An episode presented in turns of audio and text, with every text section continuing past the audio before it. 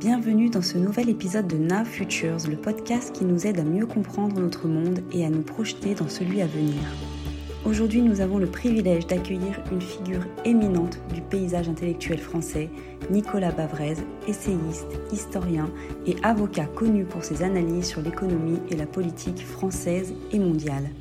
Il est également reconnu comme éditorialiste dans plusieurs grands journaux, apportant souvent un regard critique sur les enjeux socio-économiques contemporains et sur le rôle du numérique dans la société. Avec les guerres civiles actuelles qui secouent le globe, son expertise est plus pertinente que jamais pour décrypter les enjeux géopolitiques mondiaux et comprendre les implications du numérique, des réseaux sociaux et de l'intelligence artificielle dans ces conflits. Au cours de notre discussion, nous aborderons également sa vision sur le rôle essentiel de l'éducation dans la préparation des générations futures à se construire individuellement et collectivement dans le monde de demain. Un épisode clé pour mieux vivre ensemble que je vous encourage à écouter jusqu'au bout. Je vous souhaite une très belle écoute. Bonjour Nicolas. Bonjour. On l'a dit, vous êtes historien, vous êtes grand spécialiste et analyste des enjeux géopolitiques et de leur impact sur notre démocratie. Nous sommes le 16 octobre, l'actualité géopolitique déjà riche et lourde ces derniers mois nous rappelle encore à l'ordre. Le week-end dernier, je rappelle le contexte, hein, le Hamas a mené une offensive contre Israël. On compte déjà plusieurs milliers de morts, malheureusement. Depuis le début des hostilités, on a vu les deux camps utiliser massivement les réseaux sociaux comme outils de communication ou de propagande. Du coup, ma première question est celle-là. Dans ce contexte d'actualité complètement barbare, Ma première question porte évidemment sur une nécessité de décryptage du rôle du numérique dans les guerres contemporaines. Finalement, est-ce que vous pouvez nous expliquer en quoi les réseaux sociaux changent la donne dans les guerres actuelles? Et puis, bah, de façon plus générale, finalement, de quelle manière la maîtrise des technologies numériques peut-elle être considérée comme un levier de puissance pour les États Au final, Comment le numérique a-t-il, selon vous, redéfini les enjeux géopolitiques actuels et en particulier en ce qui concerne les relations entre les grandes puissances alors, le, il y a beaucoup de, questions et le, champ est immense. D'abord, euh, partons de, des, liens entre le numérique, les réseaux sociaux et la guerre. On a deux grands changements. Sur les opérations d'abord, et ça on l'a vu en Ukraine, le numérique et les réseaux sociaux sont maintenant complètement intégrés à la gestion du, champ de bataille. C'est ce qu'on a vu euh, du côté ukrainien, avec la capacité d'intégrer dans une boucle très rapide euh, une une image prise par un smartphone euh, d'un civil, le fait de pouvoir traiter cette information et de, la renvoyer très vite euh, aux troupes qui sont les mieux placées pour traiter euh, l'objectif qui peut paraître, par exemple, être un char au coin d'une rue. Donc, ça, c'est la première nouveauté qu'on a vue en, en, Ukraine, cette capacité à intégrer complètement des données, y compris qui sont acquises par des populations euh, civiles, qui sont retraitées et renvoyées, euh, renvoyées, euh, renvoyées aux troupes. Et ça a été un élément très important dans la résistance ukrainienne à l'invasion, à l'invasion russe. la deuxième chose, et qu'on voit, qu'on a vu là encore en Ukraine, qu'on avait déjà vu aussi au Sahel, mais qu'on voit encore plus en Israël, c'est le fait que le, les réseaux sociaux sont complètement intégrés, là, j'allais dire, à la manœuvre, à la manœuvre stratégique. Et que ça permet effectivement non seulement de peser sur les opérations, mais euh, de les intégrer euh, dans un, plan beaucoup plus, beaucoup plus large. Et au cœur des réseaux sociaux, il y a une chose qui est très importante, qui est euh, le, changement de nature de la violence. C'est-à-dire qu'auparavant, les, notamment euh, sur tout ce qui était euh, violence extrême contre les civils, euh, généralement, on cherchait, à les, cacher. La Turquie ne reconnaît toujours pas le génocide des Arméniens de 1915. les, nazis ont fait de la solution finale, ils l'ont dissimulé, c'était un, un, programme secret. Ils ont cherché à faire sauter les chambres à gaz lors de leur défaite. Aujourd'hui, la violence a complètement changé de statut, c'est-à-dire que c'est une vraie arme de guerre et qu'elle est un outil de, propagande de recrutement et que le, non seulement la violence extrême n'est pas cachée, mais qu'elle est mise en scène et systématiquement diffusée. Oui, et, c'est vraiment le, pari du Hamas qu'on voit aujourd'hui comme le pari des, des, auteurs des attentats du 11 septembre 2001, c'est le pari de l'engrenage de la haine et de la violence. Donc, on, on, part de massacres sur le sol israélien, on arrive à une intervention terrestre sur Gaza avec euh, euh, des femmes, des enfants en bouclier humain et donc euh, des images qui vont être épouvantables. On cherche à étendre le conflit avec une nouvelle intifada à l'intérieur d'Israël et sur la frontière libanaise, derrière le Moyen-Orient et derrière le monde entier. Et on en a déjà une illustration dramatique avec le, le meurtre de Dominique Bernard, de Dominique Bernard à Arras. Bien Donc, il y a cette logique euh, de diffusion euh, géographique, mais aussi de montée en intensité de la violence. Oui, tout à fait. Euh, quand, vous parlez de la, de, la montée justement et, surtout de l'instrumentalisation de la violence, moi ça me rappelle l'exemple de la semaine dernière frappant de la vidéo de cette grand-mère assassinée qui a été partagée massivement sur Facebook par euh, les assassins eux-mêmes, en fait, qui souhaitent-ils toucher lorsqu'ils font ça? Est-ce qu'ils souhaitent toucher les civils pour qu'ils aient peur? Est-ce qu'ils souhaitent toucher le camp inverse euh, pour qu'ils aient peur aussi? Quel, est l'objectif en fait de partager cette violence de façon massive? Et là, c'est même pas de la désinformation, puisque c'est vraiment une violence qui s'est vraiment passée pour, pour montrer aux civils, ben voilà ce qu'on fait à vos grands-parents, quoi.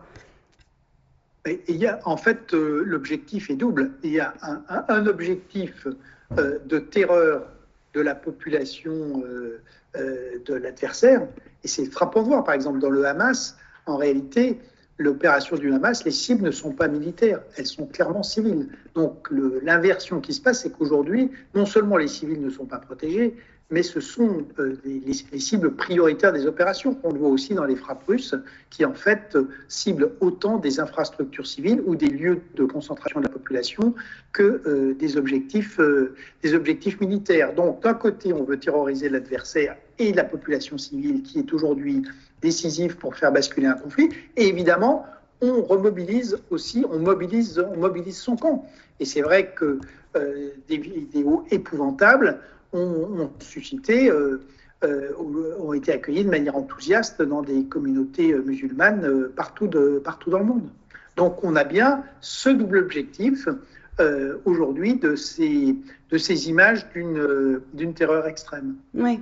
Tout à fait. S'il y avait une guerre en Europe, est-ce que vous pensez que l'Europe aurait la capacité de rivaliser justement avec les États-Unis, avec la Chine dans le domaine du numérique? Parce que c'est vrai que c'est un. Je, passe à un, autre sujet, mais qui, qui, qui finalement est, complètement lié. On, avait le sentiment jusqu'à maintenant que les grandes puissances numériques, et en tout cas que les grandes puissances telles que la Chine et les États-Unis étaient au cœur du numérique. On voit que en Ukraine, en Israël, euh, au Hamas, qui sont des pays qui sont censés pas être des grandes puissances économiques mondiales, ont un impact extrêmement fort et ont une capacité d'utiliser le numérique de façon euh, vraiment très stratégique. Comment vous placez l'Europe, vous, au milieu de, euh, ces stratégies numériques, justement? Alors, il y a deux choses dans ce qu'on a observé pour dire que les, choses sont partagées. En Ukraine, euh, Zelensky a a priori plutôt gagné la guerre de l'information, même si les choses se rééquilibrent un peu aujourd'hui, et avec toutefois un gros échec qui est le, le Sud euh, qui s'est aligné sur les positions de la Chine et de la Russie. On a quand même un autre exemple qui nous intéresse directement, euh, c'est le Sahel, l'Afrique, où la France a à l'inverse spectaculairement perdu contre la Russie et contre euh, Wagner, tant entendu qu'il va falloir voir ce que devient cette organisation ou si elle est remplacée par d'autres à la suite de, de la mort d'Evgeny Prigogine. Quand on regarde aujourd'hui en termes de rapport de force, euh, euh, il y a deux choses à dire. Premièrement, la technologie va être absolument déterminante dans les rapports de force au XXIe siècle. Et donc, c'est un facteur de puissance qui sera encore plus important que ce qu'il a pu être euh, au XXe siècle. et, pour l'instant, la géographie dans ce monde qui se reconstitue en bloc, elle est très claire. Hein. Les États-Unis conservent euh, aujourd'hui un, leadership qui a été, euh, j'allais dire, un peu symbolisé par ChatGPT, mais qui est, plutôt euh, un, symbole qu'autre chose. Mais quand on regarde la puissance de l'investissement, les États-Unis ont investi 40 milliards de dollars dans le seul premier semestre 2023 euh, dans l'intelligence, dans l'intelligence artificielle. De l'autre côté, la Chine a un modèle qui est extrêmement différent. Donc, elle investit aussi massivement, plus de 150 milliards de, dollars dans les dernières années, avec un système où il y a très peu de règles éthiques, mais il y a un contrôle strict du, Parti communiste. Et pour l'instant, l'Europe elle est, euh, elle est, vraiment assez largement, euh, largement dépassée. Elle n'est pas présente sur euh, les, les, IA génératives. En revanche, elle, a, elle peut être présente et elle a un domaine possible sur des, des IA sectorielles dans les secteurs où elle, a encore des, de, bonnes positions. Donc, ça peut être vrai sur l'énergie, ça peut être vrai sur les transports, ça peut être vrai pour, la santé. Mais il est clair que, en tout cas, et notamment en matière militaire, euh, l'Europe euh, euh, est extrêmement loin. On peut d'ailleurs en trouver une illustration dans le fait que l'intelligence artificielle, par exemple, est très très peu évoquée dans le projet, de, enfin dans ce qui est devenu la loi de programmation militaire française pour les années 2024 à, à 2030.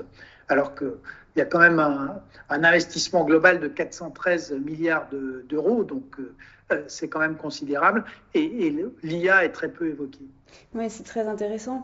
Euh, et notamment, on l'a vu, et, c'est une question que je, que, je me pose, c'est comment percevez-vous les initiatives visant à établir les normes internationales pour le numérique, notamment en matière de régulation de l'intelligence artificielle, régulation des géants de la tech, de la cybersécurité en Europe, euh, on a voulu prendre les devants il y a quelques mois en disant qu'on allait promulguer la première loi de régulation de l'intelligence artificielle. On a vu que la Chine, finalement, a pris les devants avec une série de textes beaucoup plus souples que ce que nous, euh, en Europe, euh, on avait décidé de, de, promulguer, avec des textes qui, du coup, vont favoriser l'émergence d'acteurs chinois dans le domaine de l'intelligence artificielle, alors que nous, nos projets de loi sont plutôt, à mon sens, des freins à l'innovation. Est-ce que vous avez euh, un décryptage à nous apporter sur ces deux positionnements totalement différents entre une Europe très restrictive et une Chine beaucoup plus souple, alors qu'on aurait pu s'attendre à l'inverse, finalement? En fait, on a trois modèles. Donc, le modèle américain donne la priorité à l'innovation et contrôle, j'allais dire, ne contrôle pas en amont, mais essaye de réguler en aval sur les applications de, de l'IA. Le modèle chinois, comme je l'ai indiqué, c'est une logique de rattrapage et, euh, si possible, euh, de suprématie face aux États-Unis. Donc il y a énormément d'argent. En réalité, il n'y a pas de règle, sauf la seule vraie règle, c'est le contrôle du Parti communiste. Et euh, en, Europe, il y a un troisième modèle qui est la régulation, mais en fait sans production et sans innovation. Donc ça, ça pose deux questions. Est-ce qu'on peut réguler de manière efficace alors qu'on n'est pas capable on n'est pas sur la frontière euh, technologique. Euh, et puis ensuite, euh, bien évidemment, ça pose, dans ce, monde où la technologie va être déterminante, il est clair que ça fait de l'Europe, même si elle régule et même si parfois elle fabrique ce qui devient des quasi-standards mondiaux, comme on l'a vu sur les données, par exemple, mais elle, est en position évidemment subordonnée par rapport euh, à ceux qui euh, créent cette, euh, cette nouvelle ère de, de, cette nouvelle ère numérique, cette ère de l'intelligence artificielle, c'est-à-dire les États-Unis et la Chine. On n'a pas du tout cité l'Inde pour le moment, alors que l'Inde est amenée à être un des pays qui va croître le plus, à la fois au niveau de sa population et à la fois au niveau économique. En tout cas, c'est ce que disent les analystes. Euh, quelle place pensez-vous que l'Inde occupera dans les prochains siècles dans le paysage numérique? Quels sont pour eux finalement les freins, les barrières éventuelles pour en faire une grande puissance sur le plan économique et politique, selon vous? Alors l'Inde a une position qui est très originale parce que c'est le, c'est le seul pays qui a fait la révolution numérique avant la révolution industrielle. Euh, elle a des atouts formidables sur le 21e siècle, puisqu'elle va devenir la première puissance démographique, euh, largement devant la, Chine. Elle, pour l'instant, elle, elle est en train de s'installer dans un cycle de, haute croissance et elle a un secteur numérique donc, qui a une force euh, considérable. mais c'est une industrie de, c'est plutôt une industrie de services numériques que qu'une situation sur la frontière technologique, avec néanmoins quelque chose qu'il faut rappeler, qui est très important. On, parle souvent de, de, la présence majeure d'ingénieurs français dans la Silicon Valley, dans l'intelligence artificielle, c'est tout à fait vrai. Mais aujourd'hui, c'est frappant de voir que le, la tech américaine euh, est dirigée beaucoup par des Indiens. Mmh, euh, et donc, euh, évidemment, tout ça, enfin, c'est très révélateur, j'allais dire, de, de, la culture du numérique de, de l'Inde et de la force de ce pays dans cette, dans cette industrie. Donc, il est clair que du côté indien, il y a aussi la volonté de remonter le plus vite possible la chaîne de, de valeur. Et on sait que c'est un pays donc euh, euh, qui, a une, euh, qui a déjà une très forte expertise, une très forte expertise numérique. Merci. Je veux en revenir aux grandes puissances et notamment il va y avoir un événement clé en 2024 qui est la prochaine élection présidentielle américaine. On voit déjà quelques mois, quelques années avant beaucoup, beaucoup de, fake news, de deepfake, l'intelligence artificielle qui est utilisée massivement, le numérique qui est utilisé massivement finalement comme un outil à la fois bah, à nouveau de propagande, mais aussi de diffusion de fausses informations. Donc à l'approche de ces élections présidentielles, quel rôle prévoyez-vous qu'auront les outils numériques dans cette campagne et en particulier en termes de communication et d'interaction avec les électeurs? Juste pour rappeler le contexte, hein, on sait que les réseaux sociaux et une fois de plus l'intelligence artificielle ont été vraiment euh, massivement utilisés dans les campagnes de 2016 et dans les campagnes de 2020 avec des procès actuels, euh, notamment sur ces sujets de désinformation. Alors, comme vous le savez, la particularité des États-Unis, c'est que il n'y a pas de limite au financement des, campagnes. Donc, il y a des moyens absolument gigantesques qui sont déployés. Euh, et l'autre caractéristique, c'est qu'en fait, l'élection présidentielle dépend de quelques swinging states et en fait, finalement, de, euh, de petites populations. Donc, on a vraiment un cas d'application euh, clinique de l'intelligence artificielle. Et donc, bien sûr, il va y avoir une utilisation massive de ces outils avec un, risque d'autant plus grand de désinformation euh, qu'aujourd'hui, euh, euh, Twitter, devenu X sous la, la, houlette de Elon Musk, maintenant, en, réalité, ne, pratique plus aucune vraie régulation des, des, messages. Donc, on va avoir clairement un déluge de, un déluge de désinformation qu'on voit d'ailleurs aussi déjà, par exemple, le, sur le conflit euh, palestinien, euh, où on a déjà aussi un déluge de, fausses informations dans les, euh, dans les deux camps. Comment on peut se protéger de ça? Et, finalement, comment est-ce que justement, en se basant sur les précédentes élections, comment pensez-vous que les fake news et la désinformation numérique finalement vont jouer ce rôle déterminant sur le résultat final? Mais du coup, comment est-ce que, en tant qu'électeur, on peut être garanti? Comment, est-ce qu'on peut s'informer de la façon la plus euh, euh, juste possible, la plus éclairée, sans tomber dans ce piège justement du numérique et de l'intelligence artificielle? Le, le, drame des États-Unis aujourd'hui, c'est qu'il y a toute une partie de, la population qui ne veut surtout pas, euh, est tout à fait dans cette logique de désinformation, puisque elle est complètement polarisée. Donc, et notamment le noyau dur des électeurs de, euh, de Donald Trump. Donc le, le travail, j'allais dire, d'exercice critique, je pense qu'il est à faire par les citoyens, il est à faire par les médias, mais les médias eux-mêmes sont embarqués pour une large mm. partie dans cette logique de polarisation. Donc c'est là où on a une mécanique infernale entre le, euh, ce que sont devenus aujourd'hui les réseaux sociaux, l'intelligence artificielle, l'éclatement et la polarisation des, sociétés et du corps, euh, et du corps électoral. La seule manière euh, d'en de, venir à bout, ce serait euh, d'instituer ce qui existe pour la presse, c'est-à-dire un régime sérieux de responsabilité des, plateformes et des réseaux sociaux sur l'information qu'ils diffusent.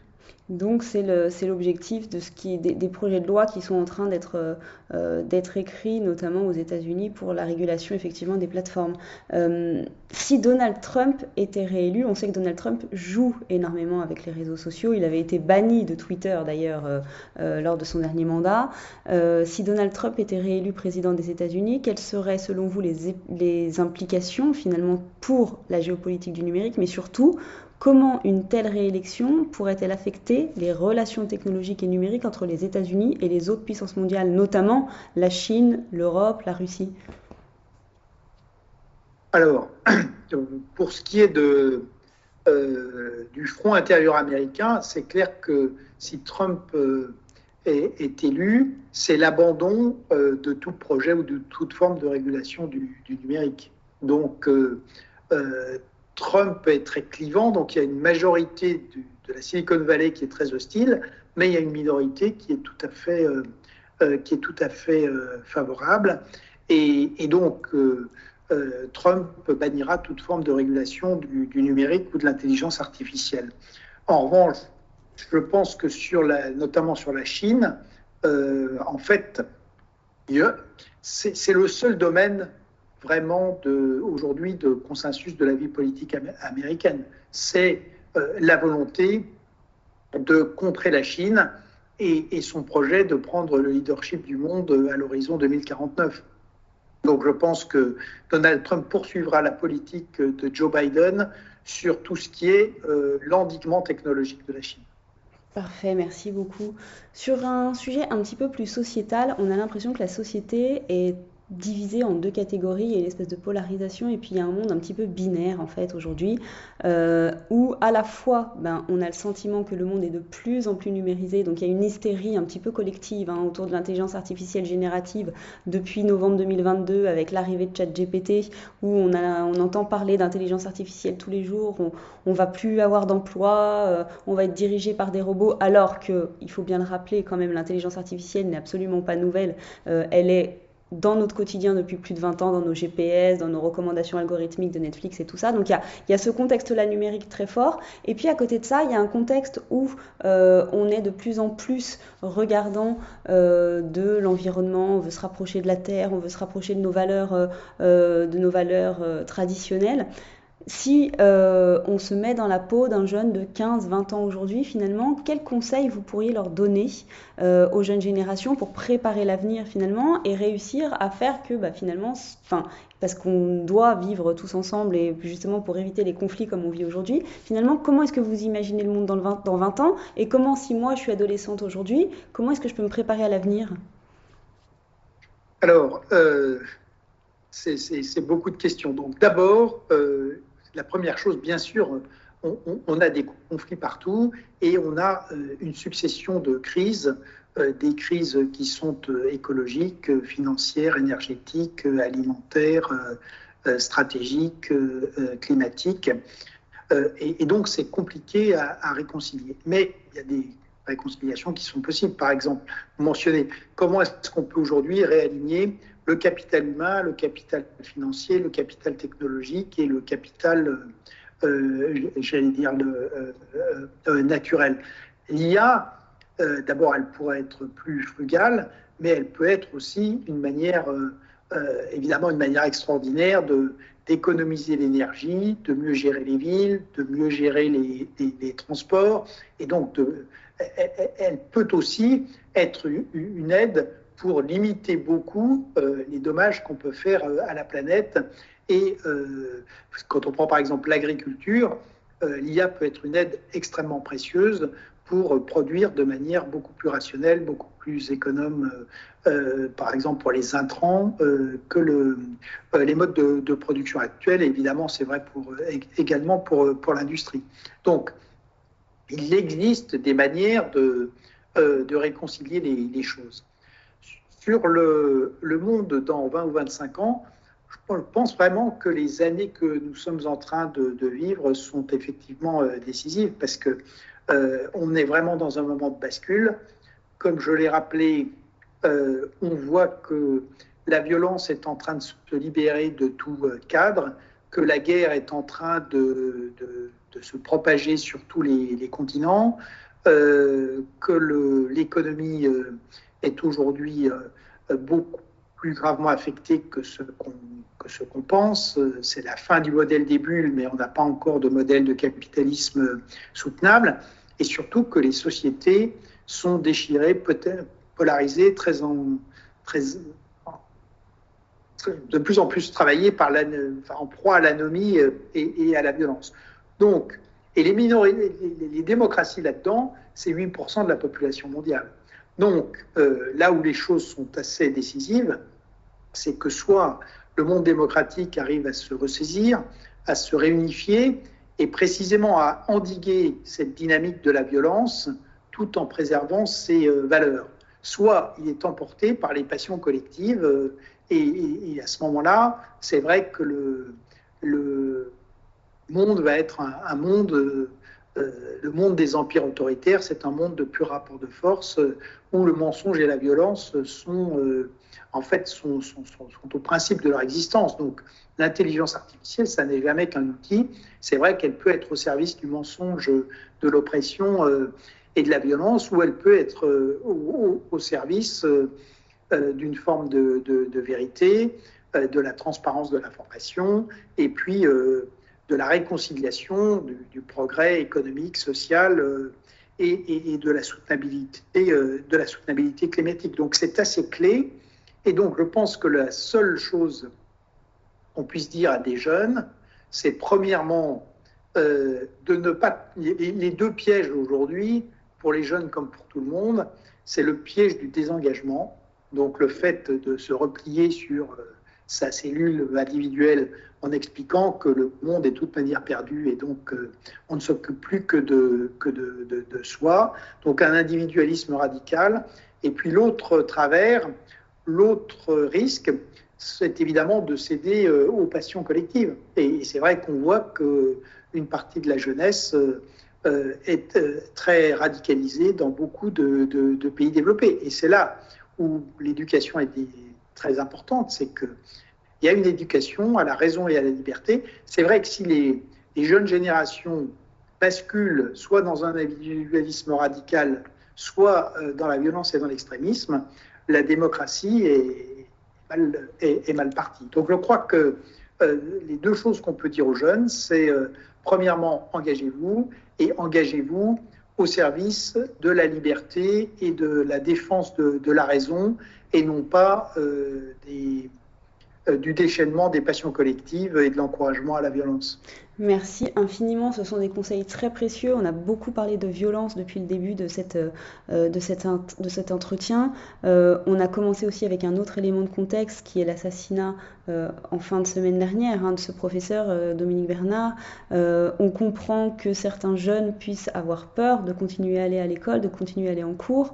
on comprend que certains euh, enfin on comprend pas, mais en tout cas c'est le cas. Certains euh, donc ont une fois de plus des, réactions extrêmement violentes euh, envers la société, et vous venez me dire que l'éducation est clé finalement pour, pour pouvoir contrer cette violence, alors que certains maintenant refusent, ont peur, ont peur d'aller en cours. donc ma dernière question sur, sur ce sujet-là. Qui est responsable de cette éducation? Est-ce que c'est l'éducation nationale? Est-ce que ce sont les parents? Est-ce que euh, c'est euh, d'autres ressources externes? Est-ce que c'est les réseaux sociaux justement? Est-ce que c'est les influenceurs? Est-ce que c'est les journalistes? Est-ce que ce sont les médias? Qui est responsable de l'éducation des jeunes et des moins jeunes aujourd'hui pour ne pas justement tomber dans ce piège de l'ultraviolence ou de, euh, du repli sur soi-même? Et ce qui est intéressant, comme toujours dans une démocratie, c'est que, bien sûr, la tentation, c'est toujours d'incriminer les dirigeants. Et c'est vrai que sur l'éducation, enfin, pour la France, il y a une responsabilité écrasante de la classe politique euh, qui, euh, en fait, est allée de, renoncement en renoncement, et qui, notamment euh, sur la, laïcité, a fait des, compromis, des compromis permanents et, également qui, finalement, a, laissé prolétariser les enseignants et euh, à, abandonner le rôle, les deux missions fondamentales de l'école, qui sont la transmission du savoir et la formation des citoyens. C'est vrai que sur ces deux plans, la classe politique a complètement perdu de vue ces deux missions pour être dans une logique clientéliste qui était simplement de distribuer le maximum de diplômes dévalorisés au maximum de gens pour que les familles soient contentes. Et puis en fait, aujourd'hui, tout le monde s'est rendu compte que c'est un grand mensonge et un marché de, de dupes. Mais on ne peut pas en rester simplement à cette analyse. Et comme dans beaucoup de politiques publiques, je crois que dans une démocratie, les citoyens ne peuvent jamais s'exonérer de, leurs responsabilités. Et que sur l'éducation, en fait, tout le monde euh, porte une part de responsabilité. Les enseignants euh, se sont laissés euh, effectivement embarquer dans cette idéologie qui consistait en fait à tolérer ce qui était intolérable et, à participer à l'achat d'une forme de paix sociale. Et puis, euh, évidemment, les familles et les citoyens sont responsables parce que tout le monde euh, a finalement trouvé très bien qu'on euh, distribue le bac du moment aujourd'hui qu'on va aux épreuves, effectivement, qu'on distribue le bac aujourd'hui à des gens qui savent à peine lire, écrire et compter. Et ça, ça crée derrière une énorme frustration sociale parce qu'évidemment, il y a toujours un moment où on est rattrapé. Euh, et, donc, il y a toute une partie de la population, j'allais dire, qui a délibérément importé la violence aussi dans les établissements scolaires, avec, euh, oui, euh, une, éducation sociale, une éducation nationale qui a très longtemps été dans le, dans le déni. Donc aujourd'hui, évidemment, on peut en sortir, mais pour en sortir, ça suppose qu'effectivement, tout le monde prenne conscience de la gravité de ce qui se passe, qu'on sorte du déni, qui est très clairement, euh, premièrement, l'idée que euh, l'éducation, c'est violence zéro, donc que tous les comportements violents soient instantanément sanctionnés et euh, de manière extrêmement claire, qu'on arrête avec, par exemple, sur le harcèlement, cette folie où en réalité on protège les harceleurs et, on sanctionne et les enfants et les familles des harcelés, euh, et, c'est un exemple, un micro-exemple, mais de la manière complètement, de la perversion de la, manière dont fonctionne cette machine de l'éducation nationale qui est devenue folle. Et puis, eh ben, il faut retourner aux deux missions fondamentales que j'indiquais, qui sont très claires. On est là pour transmettre euh, des connaissances, et si les connaissances ne sont pas là, eh bien, les connaissances, ça ne tombe pas du ciel, ça s'acquiert euh, par du travail et par de la, par de la volonté de, travailler, ça s'acquiert aussi par euh, de la méthode, de la discipline, le, sens euh, également de, la vérité. Et la deuxième, la deuxième mission, c'est la citoyenneté. Et là encore, euh, il y a un travail très, très important à faire, notamment, par exemple, il y a le, pour le coup, le, Conseil des sages sur la laïcité qui fait un travail remarquable, mais ce travail reste très peu connu. Donc, euh, les sages, par exemple, ont fait une charte. La première chose à faire, ça serait d'envoyer cette charte euh, à tous les professeurs, mais aussi de la distribuer à, tous, les, à tous les enfants à partir du, collège. Évidemment, on ne va pas faire signer des chartes à des enfants en primaire, mais à partir du collège, au moins la, euh, moins la distribuer. Donc, il y a aujourd'hui euh, le début d'une prise de conscience, mais comme pour beaucoup de politiques publiques, il n'y a pas aujourd'hui de, de, véritable, de véritable stratégie et qui porte, j'allais dire, sur le, sur le fond. Euh, il ne s'agit pas seulement de faire de la communication sur des problèmes périphériques. Maintenant, il faut s'attaquer aux problèmes de fond de l'éducation nationale. Mm-hmm. Et ces deux problèmes sont l'effondrement du niveau pour les élèves, mais aussi maintenant pour les euh, enseignants. Et deuxièmement, euh, la, perte totale de, repères euh, et de, j'allais dire, d'ancrage dans les valeurs de la République.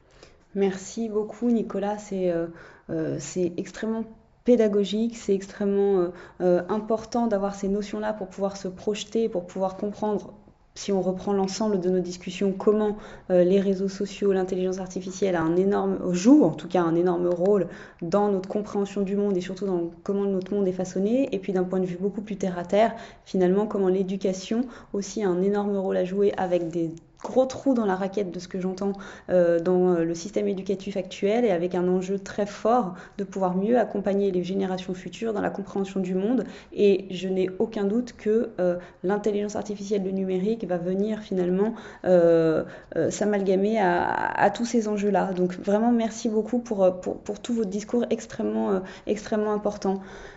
On termine toujours cette interview par le portrait numérique de l'invité quelques questions très courtes euh, qui nous permettent de mieux comprendre comment vous vous interagissez dans ce, dans ce monde numérique. Vous êtes prêts? Euh, bah forcément, de toute façon, je n'ai pas le choix. On est parti. Il n'y a pas de piège, il n'y a pas de question piège. Alors, Nicolas, dites-nous quelles sont les applications euh, mobiles qui vous sont indispensables au quotidien? Alors, en fait, moi, j'ai une double activité d'avocat et puis euh, d'éditorialiste. Euh, euh, donc, ce dont je me sers au quotidien comme avocat, c'est LexisNexis, qui est vraiment une base indispensable. Et puis, je suis un, grand utilisateur, évidemment, de, des applications des, journaux. Alors, la presse française, mais aussi beaucoup The Economist, le FT et le Wall Street.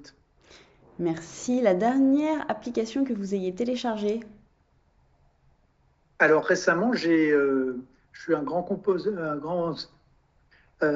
un grand consommateur de musique classique euh, et, donc en fait j'ai téléchargé Spotify où vous pouvez trouver sur Spotify, du coup, effectivement. Euh, euh, oui, alors, on peut trouver toute la musique qu'on veut. C'est vrai que le, je l'utilise plutôt pour du, euh, pour du classique, mais, mais on trouve toute la musique qu'on veut sur Spotify, ça, il n'y a pas de difficulté.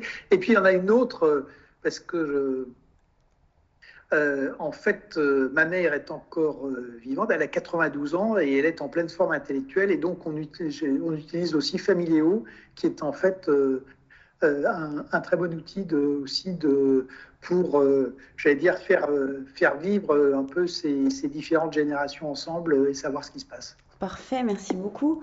Une application que vous avez dans votre téléphone et que vous utilisez absolument jamais? Alors, il y en a une que j'ai toujours et que j'ai envie de, surtout de ne plus utiliser, c'est Stop Covid. Oui. Mais heureusement, j'ai bien, bien peur qu'elle soit en train de, de revenir dangereusement au premier plan. L'avenir nous le dira malheureusement. Euh, la dernière recherche Google ou ChatGPT que vous ayez faite alors, euh, il se trouve que là, j'étais avec des, physiciens récemment. On a fait une expérience assez drôle avec euh, ChatGPT. On lui a demandé comment on pouvait expliquer la différence de taille entre l'œuf de la vache et l'œuf de la poule.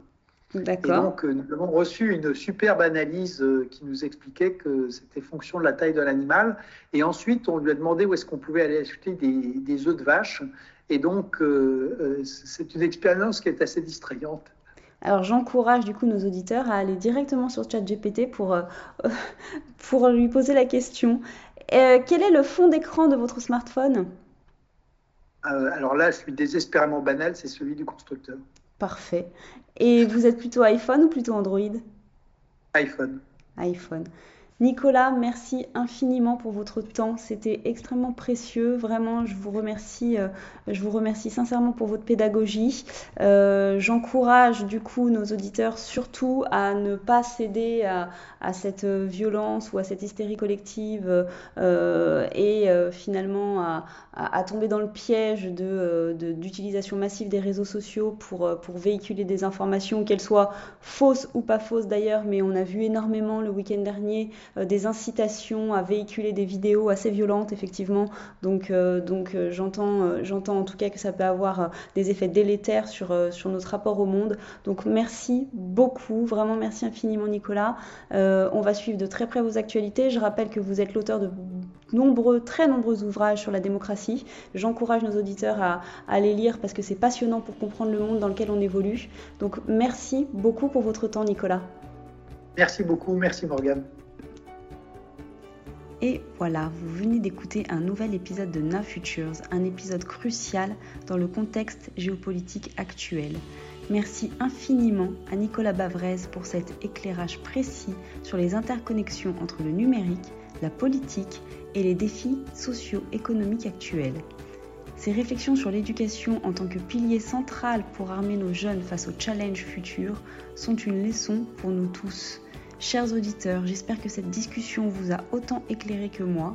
Si c'est le cas, n'hésitez pas à partager cet épisode et à vous abonner pour d'autres débats passionnants et essentiels. Restons connectés et éveillés car comprendre les enjeux d'aujourd'hui, c'est préparer le monde de demain.